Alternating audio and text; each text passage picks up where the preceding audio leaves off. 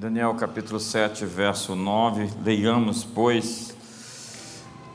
Eu continuei olhando até que foram postos uns tronos nos céus.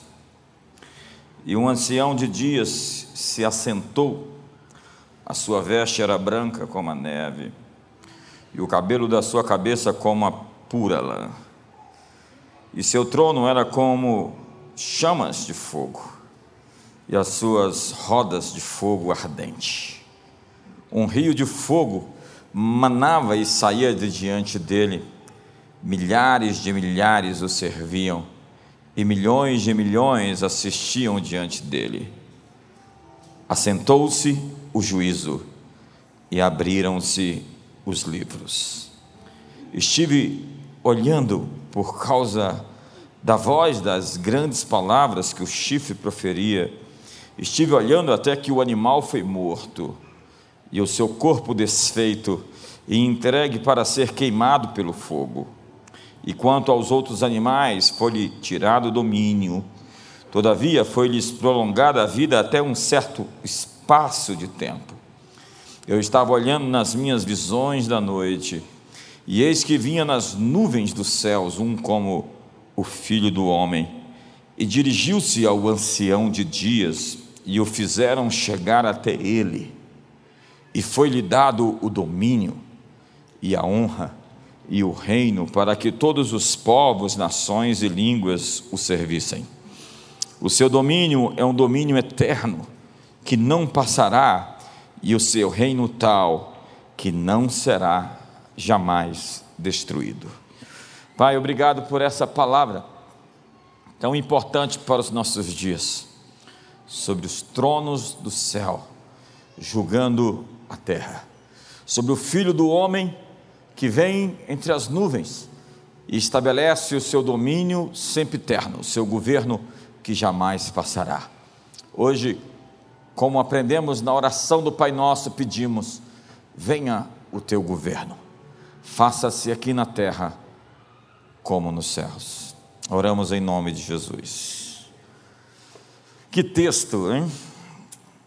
Chega em casa, leia o capítulo inteiro, leia o livro de Daniel inteiro. Daniel é um profeta muito inspirador. Então, nós, como cristãos, precisamos enxergar a história de Jesus conectada à história de Israel. Seria melhor que nós chamássemos os dois testamentos, não de novo ou velho, mas de primeiro e segundo porque para alguns pregadores o antigo ficou obsoleto, antiquado e não deve se conectar ao novo. A crítica quem faz sobre isso é N.T. Wright ou Tom Wright, o grande teólogo anglicano que diz que nós saltamos daquilo que é chamado o proto-evangelho, Gênesis 3,15.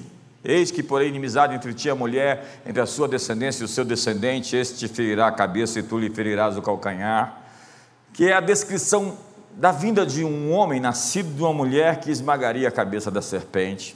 E dali fomos direto para o livro de Apocalipse, esquecendo-se de Israel na nossa confissão de fé dos cristãos, historicamente. Então nós temos confissões de fé, credos, catecismos que ignoram a história do Messias de Israel, o Messias judeu. Um evangelho sem um Antigo Testamento é senão um evangelho gnóstico, ou seja, ele não tem rastro, contexto e não tem história. A promessa do primeiro testamento, do que chamamos de velho ou antigo, é que Abraão abençoaria todas as famílias da terra mediante uma linhagem santificada. Em Abraão serão benditas todas as famílias da terra, está lá em Gênesis. Todos os povos da terra seriam abençoados por um descendente de Abraão. Mais uma vez, nós vemos a descrição de alguém que nasceria, que abençoaria todas as famílias da terra. Ou o herdeiro de Davi, o prometido, que reinaria para sempre sobre todos os povos. Sim, a ideia é de um rei sobre todas as nações. É assim que Jesus é descrito em Apocalipse, no cântico de Moisés: Ó Rei das nações, quem não te temerá? quem não glorificará o teu nome? O Messias, portanto, reinaria de mar a mar todas as nações. Mateus, o evangelista, está todo o tempo conectando esses dois testamentos. Mateus mostra a genealogia de Jesus, vindo de Abraão, da linhagem real de Davi, como o cumprimento das profecias. Ele está sempre ali pegando o Antigo Testamento, ou o Primeiro Testamento, e mostrando o seu cumprimento no Novo. Então nós precisamos de um breve resumo da história. Você sabe, Deus criou Adão e Eva, a nossa família primordial pecou no jardim, foi expulsa de lá, chegaram seus filhos, até que chegou a época do dilúvio, quando o homem se tornou muito mal, Deus, depois do dilúvio, escolheu uma descendência abençoada a partir de um homem chamado Abraão, de onde vem Israel. Passa-se por Isaac, o seu filho, e Jacó. Jacó tem 12 filhos, eles vão para o Egito, são feitos cativos por 430 anos, se tornam escravos, e depois vem um libertador chamado Moisés. Moisés os introduz, os tira do Egito e os introduz no deserto, sem ser capaz de levá-los à terra prometida, o que faz o seu capitão, Josué. Josué, entrando na terra, conquista os territórios e no período dos juízes, eles ali são governados por juízes até que chega o momento em que a arca é tomada. No período de Eli, quando os filisteus a levam, então surge um rei, o primeiro rei de Israel chamado Saul. Saul é um apóstata e logo depois de morrer, quem assume o governo é Davi. Davi estabelece um domínio sobre toda a região, se torna um modelo daquilo que viria a ser chamado o filho de Davi. O Messias seria chamado o filho de Davi, da descendência de Davi. Mas vem Salomão, e Salomão estabelece ainda mais o seu governo, até que Salomão se apostata, porque ele comprou muitos cavalos para si, tinha muitas mulheres e muito ouro, que era proibido as três coisas.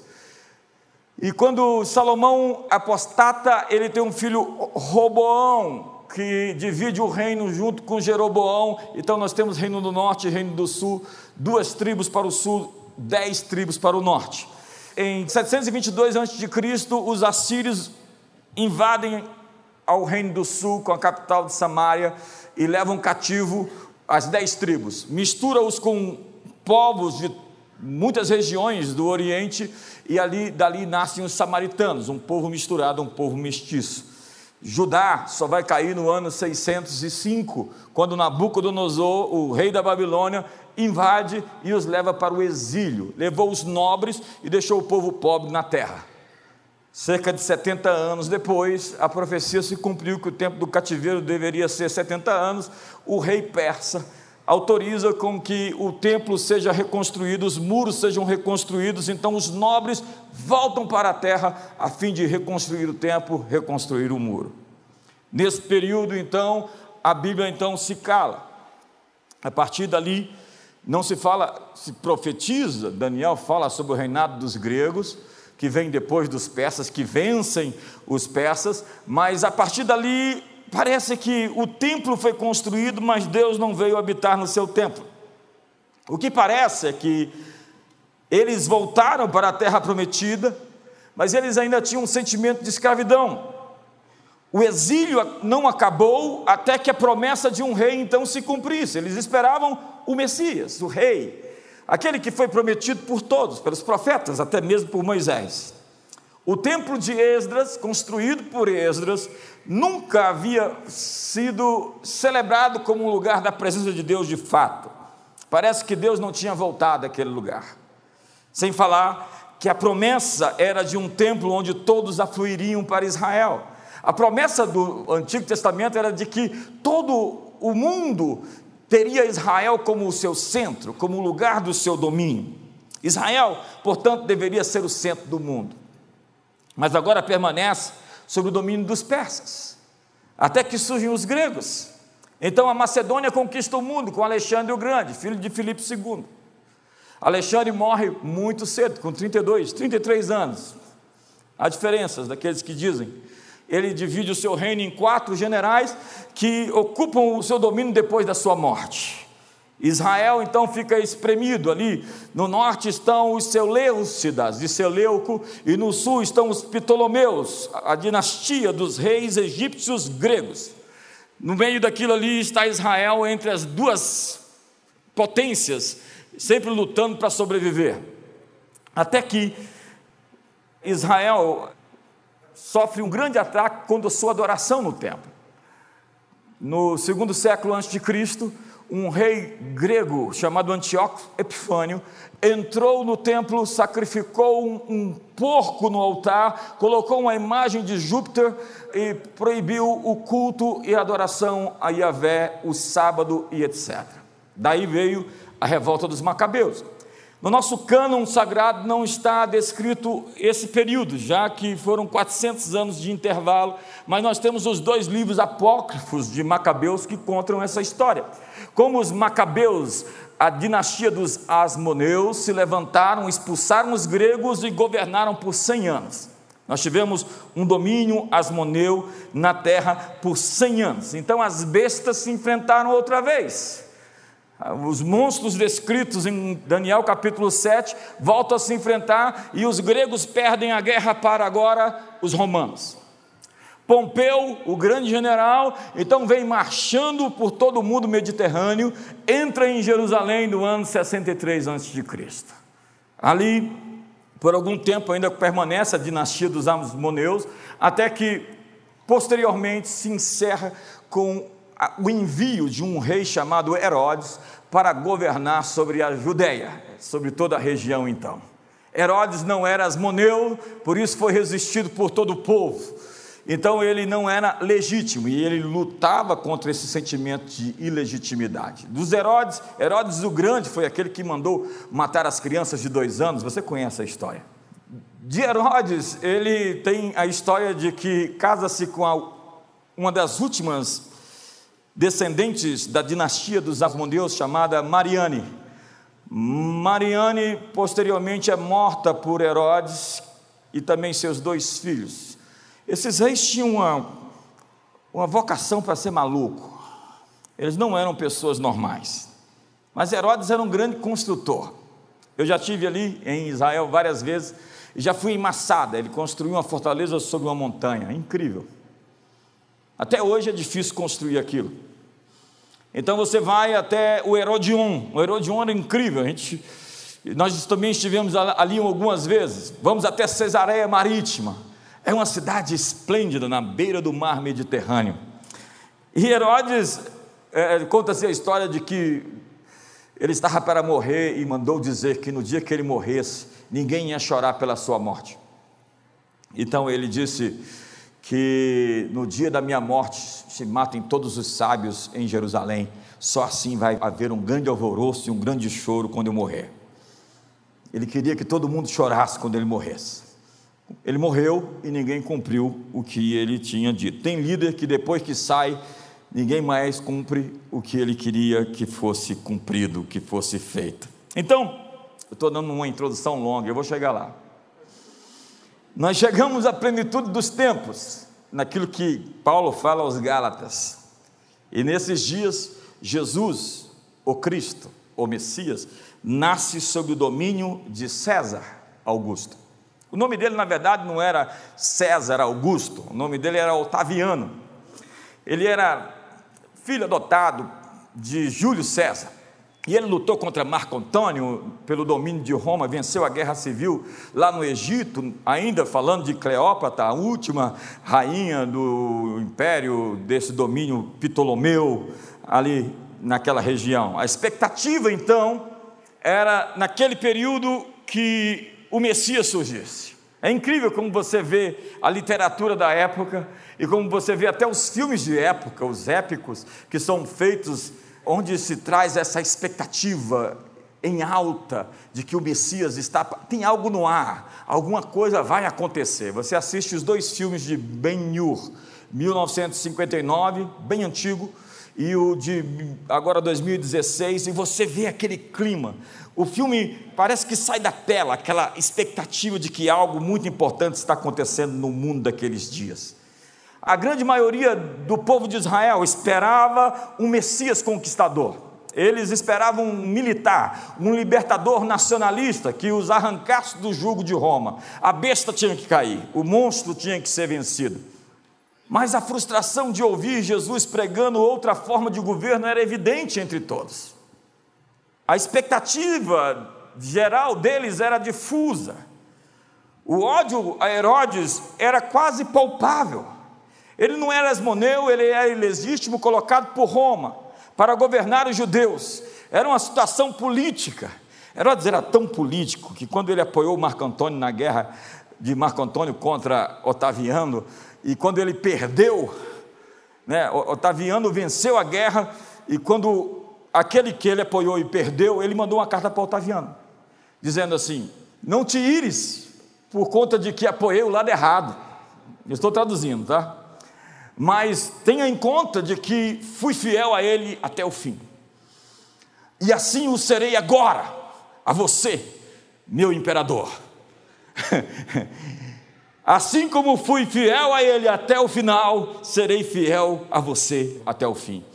Diz a história que Otaviano permitiu que ele se tornasse, continuasse sendo o rei dos judeus, então o rei da Judéia.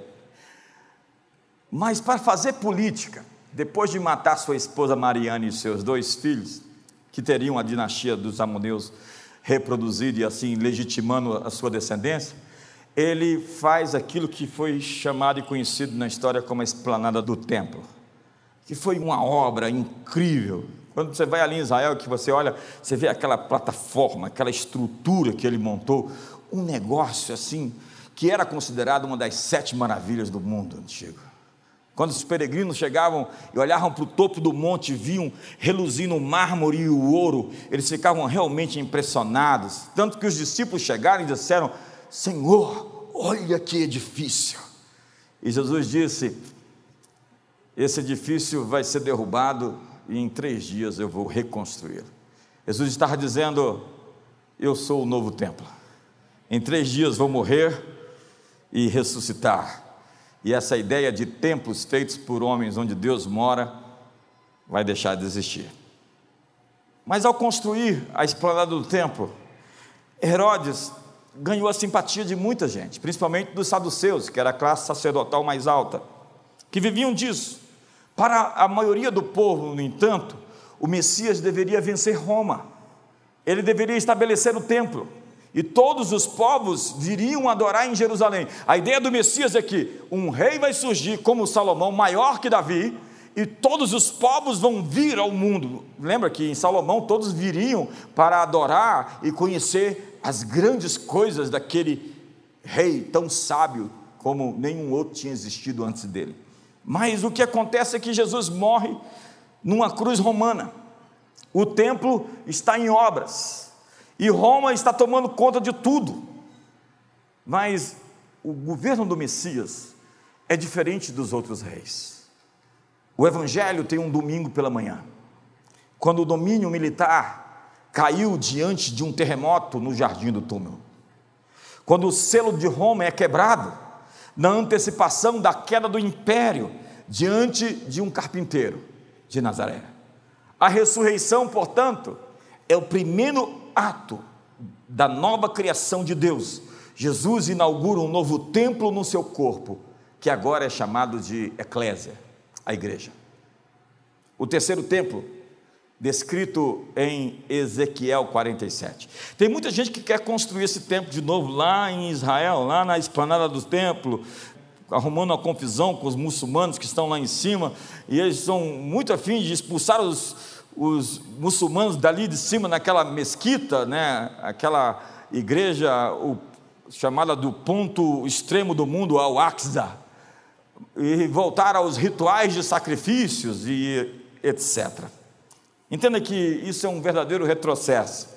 O centro da reconstrução do novo mundo, que Jesus vai começar a partir do ano 33, naquela Páscoa, naquele túmulo onde ele volta a viver, é chamado de igreja ou eclésia. E o rio da vida vai fluir desse tempo, fazendo florescer tudo à sua volta. Isso começa com os, os pagãos de todos os lados.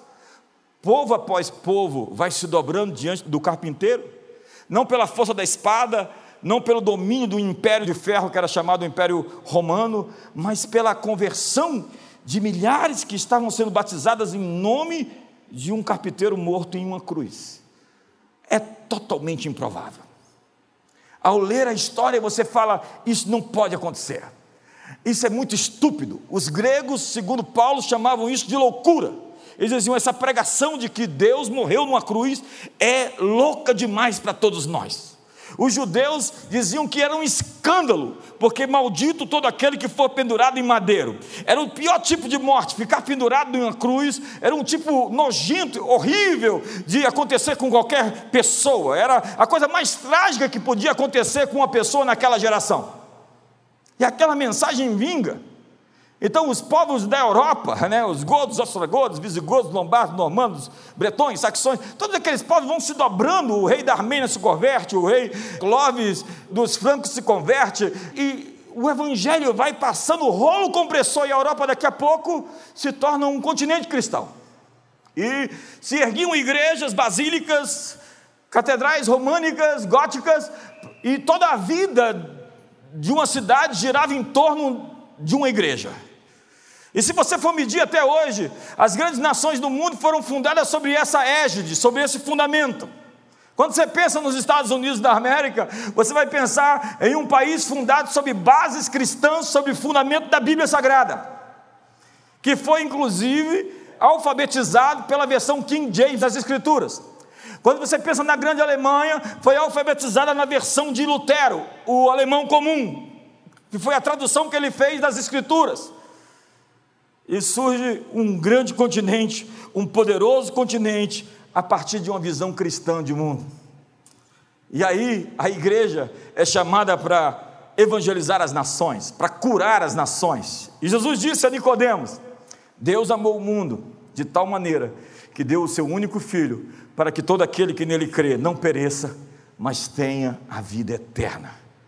Então ele diz: em breve Deus vai salvar não somente alguns indivíduos, mas o mundo inteiro. Toda a terra vai cantar os seus louvores, todo joelho se dobrará, toda língua confessará que Jesus Cristo é o Senhor, para a glória de Deus Pai. Como diz em Apocalipse capítulo 7, verso 9: uma grande multidão, depois dessas coisas eu vi, uma grande multidão que ninguém podia contar, de todas as nações, tribos e povos e línguas, que estavam em pé diante do trono e em presença do cordeiro, trajando compridas vestes brancas e com palmas nas mãos, e clamavam com grande voz: salvação ao nosso Deus, ao nosso Deus, àquele que está sentado no trono e ao cordeiro, seja o louvor, a glória, a adoração, o domínio pelos séculos dos séculos. E é no meio dessa adoração, ei, olhe para mim, é no meio desse louvor, é no meio dessa multidão que canta que os juízos em Apocalipse começam a ser liberados. É enquanto se adora o Cordeiro, que se entroniza a Jesus, que o julgamento sobre o mal vai acontecendo, os sistemas de injustiça vão sendo golpeados. Eu disse aqui outro dia desse como o mundo está melhorando e sendo transformado para melhor. Quem duvida disso, volte um século, dois séculos, cinco séculos para trás e veja como era o mundo antigo. E eu vou lhe mostrar como isso acontece. Nós recebemos uma comissão uma ordem, um mandato de discipular as nações. A Bíblia diz que Jesus, aproximando-se, disse aos discípulos, aos apóstolos: Toda autoridade me foi dada no céu e na terra. Ide, portanto, e fazei discípulos de todas as nações, batizando-os em nome do Pai, do Filho e do Espírito Santo, ensinando-os a guardar todas as coisas que vos tenho ordenado, e eis que estou convosco todos os dias até a consumação dos séculos. Essa foi a última palavra de Jesus para os discípulos. Ele disse: Agora vocês saiam daqui de Israel, desse canto empoeirado do mundo, e tomem as nações, conquiste os países, diga o que aconteceu aqui, nesse lugar afastado, nessa curva do mundo, esse lugar esquecido. É incrível porque o mandamento do Messias é para discipular as nações, e discipular é mais do que evangelizar, é mais do que dizer Jesus te ama. A visão é que os reinos deste mundo devem se tornar o reino do Messias. E acredite, nós estamos aqui dois mil anos depois. Alguém chegou aqui com essa mensagem. Alguém saiu de lá e foi até os lugares mais distantes da terra. E, ao contrário do que se diz, é um mito moderno de que a igreja está declinando. A igreja está avançando, ela está crescendo, ela está prosperando como nunca antes na história. E todos os aspectos da vida, em todo o mundo, devem ser colocados sob o senhorio do Messias. A família, os indivíduos, os negócios, a ciência, a agricultura, artes, direito, educação, economia, psicologia, filosofia, toda a esfera da atividade humana. Como dizia Abraham Kuyper, que foi primeiro-ministro da Holanda, não existe nenhuma instância da vida que esteja hermeticamente fechada, nenhum centímetro quadrado da realidade em que Cristo não possa clamar: é meu, essa ideia de que você tem que afastar, separar Deus do mundo, é uma ideia grega, pagã e não cristã. Se você falasse isso para um judeu do primeiro século, ele ia rir na sua cara. Não se separava absolutamente nada do aspecto transcendente, metafísico, sobrenatural, divino. Tudo estava conectado. Deus precisa ser convidado a voltar para esses ambientes. E a Bíblia diz assim: porque convém que Cristo reine Olha só, Cristo reine até que haja posto todos os inimigos debaixo dos seus pés. O que a Bíblia está dizendo é que Jesus já reina. E os seus inimigos estão sendo postos sistematicamente na história debaixo dos seus pés. Essa é uma nova maneira de enxergar o Evangelho? Não, essa é a antiga maneira. A nova era uma distorção da antiga. O Messias já reina sobre todos aqueles que aceitaram o seu governo. Quantos aceitaram o seu governo aqui? Quantos aceitaram o domínio do Messias? Eu só tenho a dizer que você que não aceitou de maneira convertida, convencida, uma opção, a Bíblia diz que todo joelho vai se dobrar diante dele. Querendo ou não, todos vão se dobrar. Todos o verão, até quantos o transpassaram. E seus súditos são todos aqueles que o confessam como Senhor e Salvador.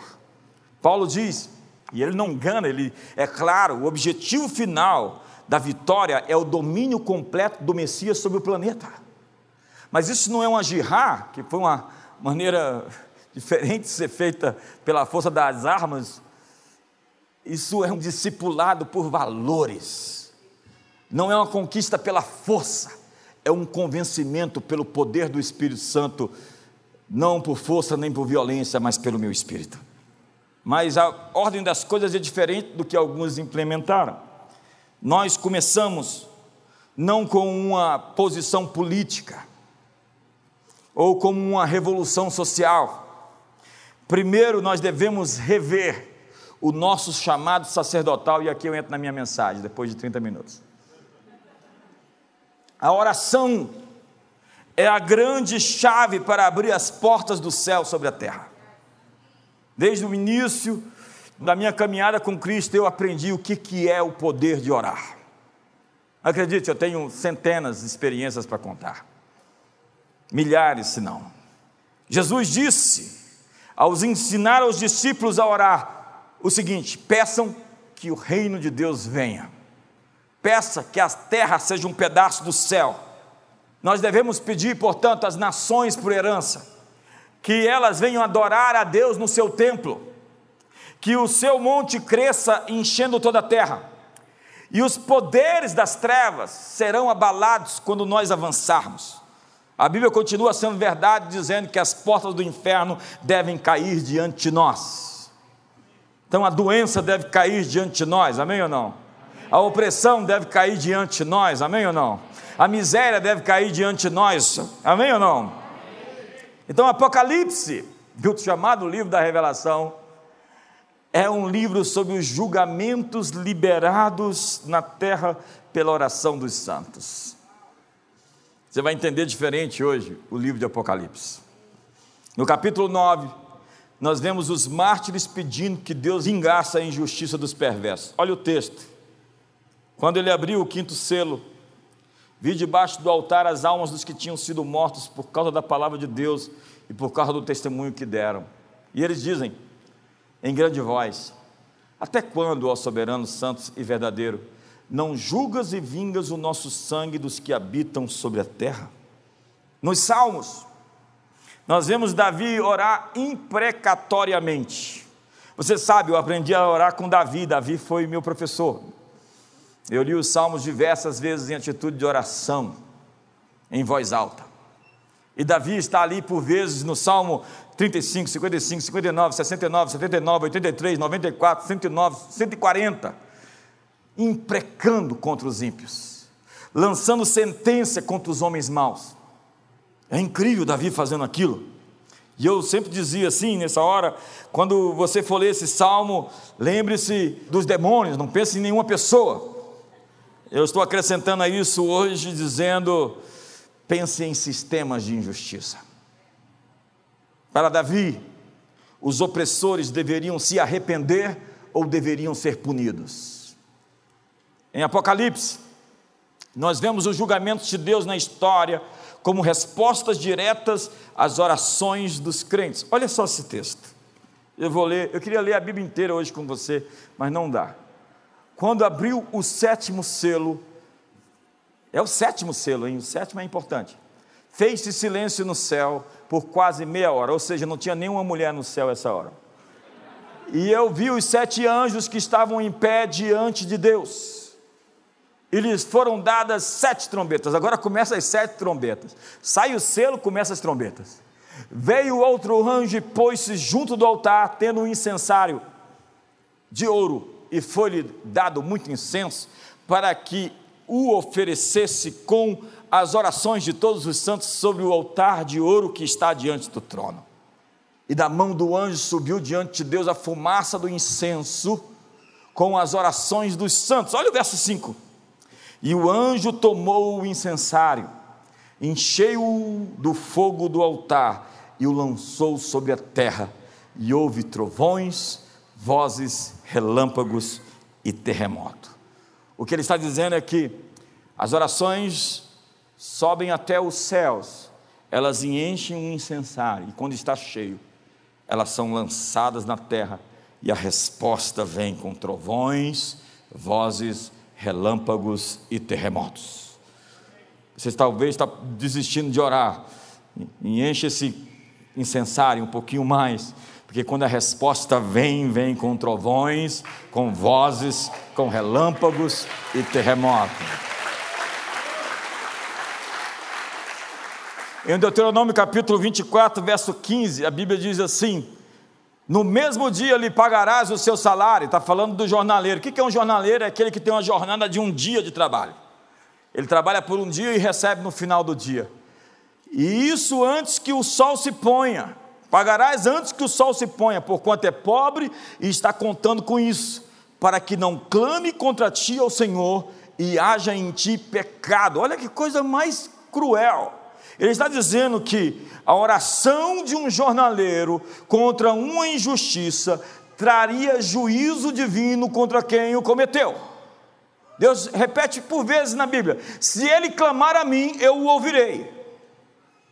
O apóstolo Tiago diz: Eis que o salário dos trabalhadores, que fraudulentamente retiveste dos trabalhadores que ceifaram os vossos campos, clama e os clamores dos ceifeiros têm chegado aos ouvidos do Senhor dos exércitos. Sabe, nós devemos orar sempre. E Paulo diz em 1 Timóteo 2, verso 8: Quero, pois, que os varões, os homens, orem em todo lugar, levantando mãos santas, sem ira nem contenda. Ele está dizendo: não é com ira, não é por motivos escusos, por ganhos ilícitos financeiros, por se sentir machucado com alguém que nós vamos liberar maldições contra essa pessoa. Entenda que essa mensagem, ela é uma linha tênue entre ser profeta e ser bruxo. Obviamente que há quem queira manipular situações por meio disso. Isso seria o que a Bíblia chama de fogo estranho, é o expediente, o protocolo de Nadab e Abiú, onde o fogo sempre volta para quem o acendeu. Dá um sorriso para o irmão do seu lado, porque está tenso essa noite. Mas nós vamos chegar lá. Então eu li um texto que fala dos tronos do julgamento sendo postos. E os julgamentos de Deus são emitidos do seu trono quando nós adoramos publicamente. Às vezes a grande libertação, no entanto, vem quando abençoamos alguém que nos feriu com injustiça. Você lembra das primeiras palavras de Jesus na cruz? Quais foram? Você sabe. Pai, perdoa-lhes, eles não sabem o que fazem. Você sabe o que é isso? É dar a oportunidade para que eles saibam o que fizeram. Às vezes estão somente cegos e precisam ver. Ao liberar as pessoas dos juízos, elas poderão saber o que estavam fazendo, porque elas não sabem, elas estão tão cegas. E João 20, verso 23 diz: Aqueles a quem perdoardes os pecados, são-lhes perdoados, e aqueles a quem retiverdes, são-lhe retidos. Deus deu tanto poder à igreja. O que ligares na terra será ligado no céu. O que desligares na terra será desligado no céu. Deus está dizendo: Eu sou o Senhor o Rei e eu tenho um parlamento na terra. E o que vocês decidirem reunidos, eu vou bater o martelo e dizer sim.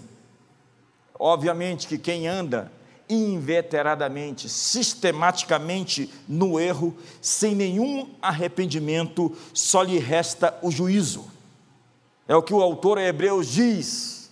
Quão terrível será para nós se negligenciarmos tamanha salvação. Sabe, Deus nos chama ao arrependimento. E se nós não ouvirmos a voz de Deus e tivermos uma consciência cauterizada, com ferro em brasas, recusando-nos a mudar, quando deveríamos mudar, sabendo que deveríamos mudar, a Bíblia diz que Deus nos julgará. Eu não gosto dessa mensagem de julgará. Pois é, eu não estou aqui, como Paulo diz, para pregar uma mensagem de conforto, onde as pessoas procuram mestres segundo as suas próprias cobiças, como tendo coceira nos ouvidos para não ouvir essa doutrina. Eu estou dizendo a você que aquele que pratica injustiça receberá injustiça em troca, e nisso não há acepção de pessoas. É por isso que Deus diz ao seu povo: saí de Babilônia, povo meu. Pessoas que insistem em fazer parte de um sistema de injustiça receberão a mesma recompensa quando a recompensa chegar a esse sistema. Nós estamos vendo hoje os últimos resquícios, a última etapa da velha criação que está chegando ao seu fim. Uma nova criação está surgindo. Nós somos reis, segundo a Bíblia, somos sacerdotes. Temos um tema bem sensível hoje, que é o aborto. Nós pensamos que devemos agir como mobilização política para não permitir que os inocentes sejam mortos. E isso é verdade. Deveríamos agir politicamente. Mas isso não é toda a verdade. Quando nos faltam forças contra a injustiça, temos a quem recorrer. A oração é um apelo à Suprema Corte do céu. Deus é a última instância de julgamento e Ele vai dar o seu veredito. E nós podemos liberar as sentenças de Deus contra todos os que fazem parte do sistema que promove a morte das crianças inocentes. Isso é sério. Obviamente eu não estou falando da mulher que cometeu o aborto, mas de quem banca esse sistema. Porque em si mesmo ela já recebe a sentença e se torna mais uma vítima disso tudo. Nós deveríamos parar de agir como uma subcultura, como uma pequena base militar cercada por um mundo hostil. Disse que a rainha Maria da Escócia dizia sobre John Knox, o reformador escocês. Eu tenho mais medo desse homem de joelhos do que todo o exército inimigo junto. Sabe? É o inimigo quem tem que fugir. Moisés orava logo cedo quando acordava. Era oração matinal, devocional de Moisés era: Levanta-te, Senhor, sejam dispersos os teus adversários, fujam diante de ti os teus inimigos. Sabe, o Salmo 102 diz: Governas no meio dos teus inimigos. Agostinho de Hipona, em um tempo onde dizia-se que a igreja caminhava para o declínio, nós estamos falando do século IV, e que ele era um último remanescente, ele riu disso e ele disse: as nuvens rolam com trovões, pois a casa do Senhor será construída em toda a terra. E essas rãs sentam-se em seu pântano e coacham. Nós somos os últimos cristãos. Senhoras e senhores, nós somos arquitetos culturais que modelam a realidade. Eu pus as minhas palavras na tua boca. Eu te protejo com a sombra da minha destra, para estender novos céus e nova terra. E quem és tu, pois, que temes ao homem mortal, que te esqueces do teu Deus? Deus está dizendo: você tem que esquecer quem eu sou para ficar com medo. Deus nos deu o seu espírito, Deus nos comissionou com o seu evangelho. A nossa comissão é para discipular as nações, ensinando-os a guardar todas as coisas que vos tenho ordenado, disse Jesus. Por todas as coisas, entenda-se os princípios da lei bíblica. Não existe nada tão elevado e tão perfeito como a lei de Deus, os princípios de Deus. Daí eu quero observar três coisas com você rapidamente. Primeiro, toda lei é religiosa. Toda lei é baseada em algum padrão final de moralidade e de ética. A fonte final da lei é o Deus da sociedade. Isso está bem fundamentado em Emílio Durkheim, que dizia que a lei vem da moral e a moral vem da religião. Em última instância, a lei de um país tem a ver com o Deus que adoramos no país. Ah, mas se o Deus for a razão iluminista, então nós temos aí uma trupe que quer dominar-nos todos pensando ser ungidos, pensando ser superiores, pensando ser os suplentes da divindade que pode tomar decisões simplesmente e nos encaixotar nisso. Isso é o progressismo político. Segundo, a chave para a história das civilizações é o julgamento. A justiça torna a nação forte, diz Provérbios. Mas o pecado é uma afronta às nações. Você sabe por que, que civilizações aparecem e desaparecem? Porque Deus programou o mundo. Jesus disse que a terra é o tomatê. O universo não te dá nada, senão aquilo que Deus programou para dar, tá? Quando o pessoal do segredo diz, ah, o universo conspira, o universo dá, está dizendo, alguém programou o universo para fazer desse jeito. Entenda, ok? Quantos estão comigo? Quantos estão comigo? E a questão é, de acordo com os humanistas, as civilizações simplesmente sobem ou descem, por meio de algum mecanismo evolucionário ou naturalista. Mas todas as vezes que um povo ultrapassa os limites estabelecidos por Deus no seu programa, eles entram em extinção. Quantas civilizações já surgiram e desapareceram? Tem um filme fantástico chamado Apocalipto, mostra o fim da civilização dos maias. Como eles se corromperam tão internamente. Os cananeus da Bíblia, eles se corromperam tão terrivelmente que a Bíblia diz que a terra vomitou os seus moradores. Que linguagem pesada. A terra já não aguentava. E se você permite que esses povos que comem a si mesmo, que matam as crianças em uma cerimônia de celebração ao Deus chamado Moloque, crianças sendo queimadas como churrasco, as dezenas e as dezenas, se você permite que uma civilização tão terrível floresça, ela vai consumindo tudo à sua volta como um câncer. E é por isso que Deus falou para Josué: Josué, não tem jeito, vai lá e acaba com tudo.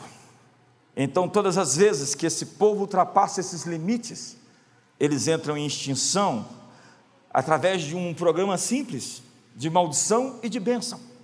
É a maneira como a terra foi programada para responder aos atos humanos em uma determinada geografia. Assim é a história de Israel, que é uma advertência para todas as nações. Olha o que Deus diz sobre Israel, que tinha quebrado todos os limites. Pois eis que sobre a cidade que se chama pelo meu nome, eu começo a trazer calamidade. E a vez vós de ficar totalmente impunes? Não, não ficareis impunes, porque eu chama a espada sobre todos os moradores da terra, diz o Senhor dos exércitos. Deus diz: Eu vou julgar o mundo quando eles estabelecerem seus atos destrutivos uns contra os outros. Esse foi o fim por causa do dilúvio. A violência era tão extremada que Deus disse: Nós precisamos parar com isso. É quando Deus intervém. É aquela história do Coringa, né? Eu fiz uma resenha do filme Coringa. Quando a normalidade de uma sociedade é a loucura, nós temos que chamar o Batman. E o Batman é o justiceiro. E Deus, Nínive, né? Arrependa-se, senão a cidade vai declinar. O que vocês estão fazendo subiu ao céu, as minhas narinas. Está cheirando muito mal. Então Deus permite o julgamento para corrigir a história. Ei, Deus está no trono corrigindo a história. A história do mundo é uma série de julgamentos que conduzem ao juízo final. Ao juízo final. Que texto aquele que eu li hoje? Hein? Alguém se assenta no trono e se põe a julgar, e se abrem os livros. Que livros são esses? São os programas, tem uma, um registro total de tudo que você disse na história. Jesus disse: De cada palavra frívola que proferirem os homens, eu pedirei conta no dia do juízo. Está tudo gravado. Imagine que nuvem Deus tem com todo o registro de todas as coisas que já aconteceram desde o início. Tem gente já preocupada aqui. Não se preocupe, o Cordeiro venceu pelo seu sangue, e se nós nos arrependermos, nós fomos perdoados e lavados e temos o direito de entrar na cidade, a nossa capital, a Nova Jerusalém, pelas suas portas. Deus está corrigindo a história. Alguém disse: ah, Deus não está no controle. Obviamente que está. Obviamente, quando as coisas saem de onde deveria ir, Ele está corrigindo. Obviamente que se você tomar decisões pessoais, é uma questão sua, Ele lhe deu essa permissão. É a maior ousadia de Deus, permitir que as pessoas escolham. Mas, com relação ao destino das nações, Ele está guiando o Brasil, Ele está conduzindo a nação brasileira, Ele tem um plano conosco e Ele vai levar a bom termo o que Ele quer. Quantos podem dizer amém? Então Deus sacode as nações continuamente na peneira da história. E ele tira palha e sopra para longe até que só haja trigo. As forças do mal, elas sabem que o seu tempo está se esgotando. A Bíblia diz que ai da terra e ai do mar, porque o diabo sabe que o tempo está contra ele. Essa é uma boa notícia. O inimigo sabe que quanto mais passa o tempo, pior está ficando para ele. O tempo está ao nosso favor. O tempo está trabalhando em direção dos nossos objetivos. As nações adorarão e obedecerão ao único Deus verdadeiro e a guerra cessará. A terra será restaurada às condições edênicas. As pessoas serão abençoadas com uma vida longa e feliz, diz Isaías 65. Agora eu estou com a calopsita lá em casa que falta falar. E fica mordendo a minha orelha, e se eu não fizer o que ela quer, ela me bica. É incrível como os animais hoje estão tão folgados, espaçosos. Nós estamos criando uma, um relacionamento com a natureza. A natureza parece que está sendo. Amigo, espere. É, nós estamos vivendo um, tempo tão extraordinário, apesar de todas as agressões que sofremos em todos os sentidos, todas as guerras, rumores de guerras, lutas e batalhas que temos enfrentado, nós estamos descortinando um novo mundo, o velho mundo está ficando para fora porque um novo está se abrindo. A glória de Deus encherá a terra como as águas cobrem o mar. O conhecimento de Deus. Você vai estar no shopping, na rua, e Deus vai estar consciente, as pessoas vão estar conscientes de Deus. Nas ruas, as pessoas estarão conscientes de Deus. Não, mas eu quero estar consciente do anticristo. Você não tem que ter medo do anticristo. Nós temos uma palavra de juízo contra os sistemas do anticristo. Você sabe, o propósito da profecia é ético. João escreveu o Apocalipse para os cristãos ficarem firmes e saber que o Cordeiro vence. É a garantia de que a história está no seu controle. O plano original para a criação será cumprido. Apocalipse 5, o cordeiro é digno de abrir o livro, desatar os seus selos e levar a história para o seu ponto final. O tempo está do seu lado, o reino de Deus chegou e o mundo começou novamente. A história de Josué na terra prometida, na terra de Canaã, é a nossa história de como conseguimos vencer os inimigos na terra, na nossa terra e finalmente trazer o governo de Deus ao mundo. E eu quero terminar com um texto em Josué 10, verso 12. Presta atenção nele. Carregue esse texto o resto da semana. Então Josué falou ao Senhor: no dia em que o Senhor entregou os amorreus na mão dos filhos de Israel. Diga comigo assim: no dia em que o Senhor entregou os meus inimigos nas minhas mãos.